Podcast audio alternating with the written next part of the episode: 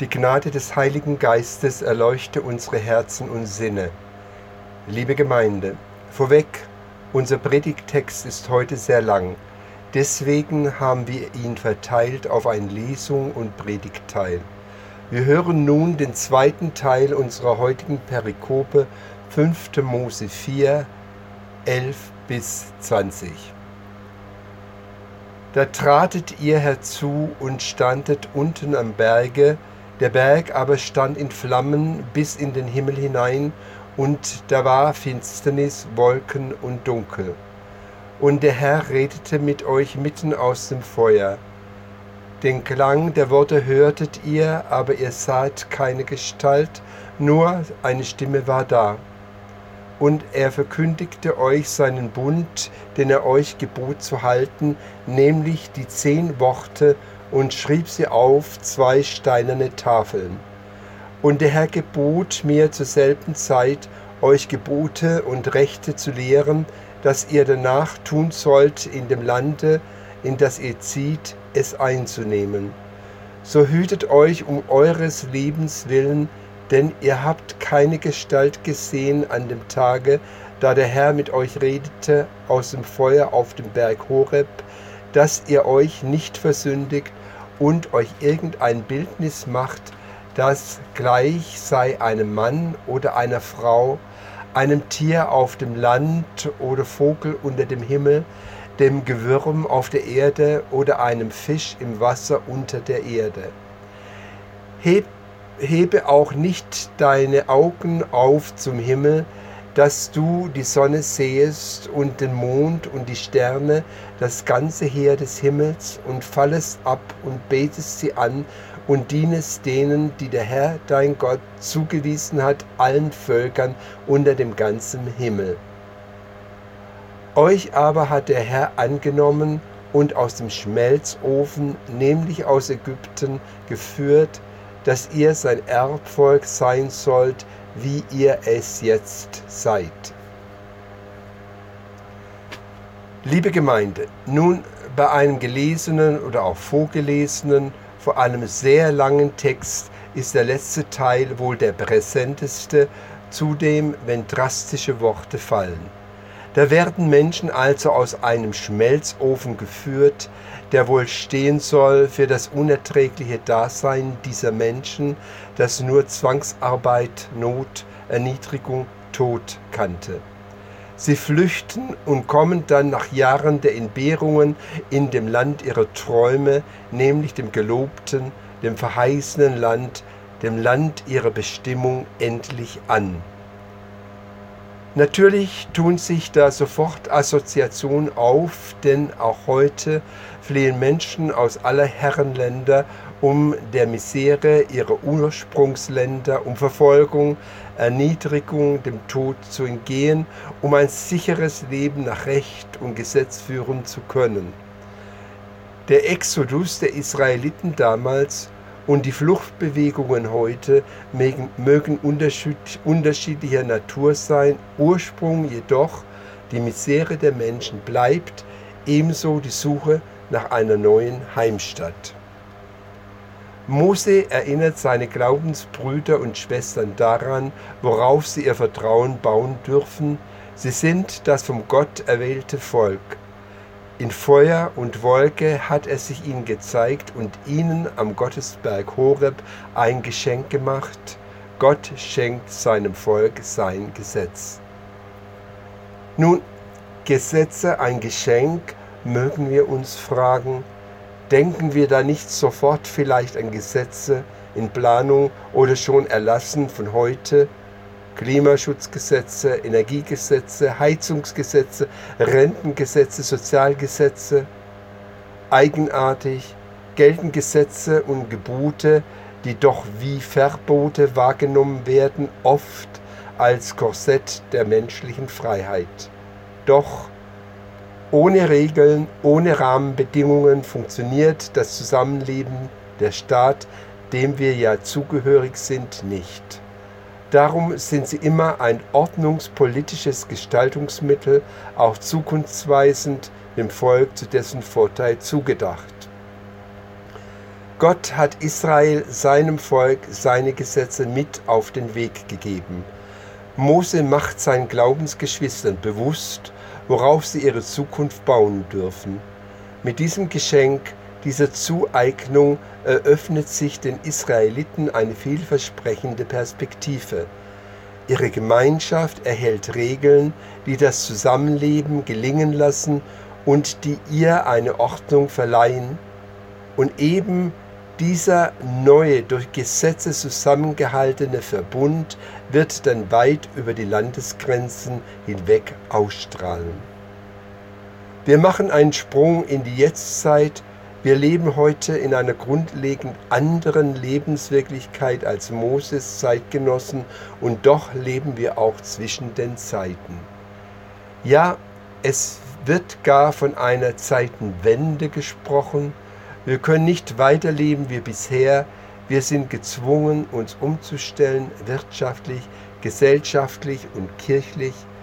Auch wir leben im Nicht mehr und noch nicht. Da bedarf es also neuer Ideen, altes Neudenken, sprich bewährtes Neubeurteilen, bewerten, neu umsetzen. Handeln in Verantwortung aufgrund von bedachten Gesetzen ist der Grundgedanke unseres heutigen Sonntags. Und da machen eben obig erwähnte Gesetze dann doch Sinn. Sie sind notwendig, das Leben auf die neuen Realitäten auszurichten, es anzupassen. Es gibt aber heute auch die selbstgeschaffenen neuen Realitäten einem Volk aufgezwungen, die das Wohle eines Volkes konterkarieren. Letzten Sonntag haben wir schon unseren Blick nach Israel gerichtet. Schauen wir heute am Israel-Sonntag nochmal nach Israel. Ja, es gehen immer noch Hunderttausende auf die Straße, um gegen ein Gesetz zu demonstrieren, das ausgelegt ist, Rechte einzuschränken, das ausgelegt ist, gar betrügerische Machenschaften ungesühnt zu lassen. Gesetze dieser Art wollen die Menschen nicht. Notwendige, vernünftige Einschränkungen durch Gesetze weiß der Mensch wohl zu deuten. Nun, Jesus hat Israels Gesetz neu gedacht in seiner Anwendung. Er hat es auf die menschliche Daseinsfürsorge heruntergebrochen. Zwar sagt auch er, und darin ist der vollkommene Jude, dass das Gesetz gilt und gültig bleiben wird. Bis Himmel und Erde vergehen, wird nicht vergehen der kleinste Buchstabe noch ein Tüpfelchen vom Gesetz. Und doch wendet er das Gesetz anders an, als wie es damals ausgedeutet wurde, und zwar immer dann, wenn es um die Menschen geht. Gerade das Sabbatgebot, für die Juden ein ganz zentrales Merkmal ihrer Identität, hat er nach dem Zeugnis der Evangelien mehrfach durchbrochen oder anders ausgelegt. Soll man am Sabbat Gutes tun oder Böses tun, Leben erhalten oder töten? Es geht Jesus nicht um eine buchstabengetreue Befolgung bestimmter Vorschriften. Er möchte, dass die Menschen nach dem Sinn des Gesetzes leben und der ist zusammengefasst im Doppel- bzw. Dreifachgebot der Liebe. Du sollst den Herrn, deinen Gott, lieben von ganzem Herzen, von ganzer Seele und von ganzem Gemüt und du sollst deinen Nächsten lieben wie dich selbst wird uns im Matthäusevangelium gesagt. Jesus geht da offensichtlich einen anderen Weg. Wo Menschen dieses Liebesgebot verinnerlicht haben und danach leben, ist dann auch die Weissagung des Propheten Jeremia in Erfüllung gegangen. Ich will mein Gesetz in ihr Herz geben und in ihren Sinn schreiben. Die äußere Betrachtung bestimmter Regeln also wird da überflüssig, wo Menschen Gott zugetan sind und ihm vertrauen und auf das Wohl ihrer Mitmenschen achten. Und so kann Jesus auch sagen, der Sabbat ist um des Menschen willen gemacht und nicht der Mensch um des Sabbats willen. Die Torah bedeutet ja auch in der Übersetzung nicht Gesetz, sondern Weisung. Ja, Weisungen sind da, um befolgt zu werden, aber sind, nicht, aber sind Weisungen nicht Anweisungen für ein glückliches, erfülltes Leben im Einklang mit Gott und den Mitmenschen? Erst Paulus hat das Gesetz, die Torah, als solches kritisiert. Und und zwar betrachtet auch er das Gesetz an sich als heilig, gerecht und gut, doch es führt den Menschen, so Paulus, auf die falsche Fährte. Wer das Gesetz nämlich, so Paulus, als Weg zum Heil, zur Gemeinschaft mit Gott betrachtet, der muss diesen Weg bis zum Ende gehen, will heißen, er darf sich keinen einzigen noch so kleinen Fehler erlauben und dazu ist der Mensch dann doch nicht in der Lage. So stellt Paulus fest, Christus ist das Ende des Gesetzes. Wer sich an ihn hält und auf ihn vertraut, der erlangt die volle und heilsame Gemeinschaft mit Gott. Diese Erkenntnis war auch der zentrale Gedanke für die Reformation. Martin Luther litt in seiner Klosterzeit unter der Vorstellung, Christus sei der strenge Richter, der keine einzige Sünde ungestraft lasse, sofern sie nicht gebeichtet und von einem Priester vergeben sei. Bei der Lektüre des Römerbriefes überkam ihn dann die rettende Erkenntnis. Nicht wir sind es, die durch die Einhaltung des Gesetzes unser Heil schaffen, das Heil schenkt uns Gott ganz umsonst. An uns liegt es, ob wir dieses Heil im Glauben annehmen oder ob wir uns auf unsere eigene Leistung verlassen. Wir erinnern uns der vier Soli, die Luthers Theologie fassen. Sola fide, sola gratia, sola scriptura, solus Christus.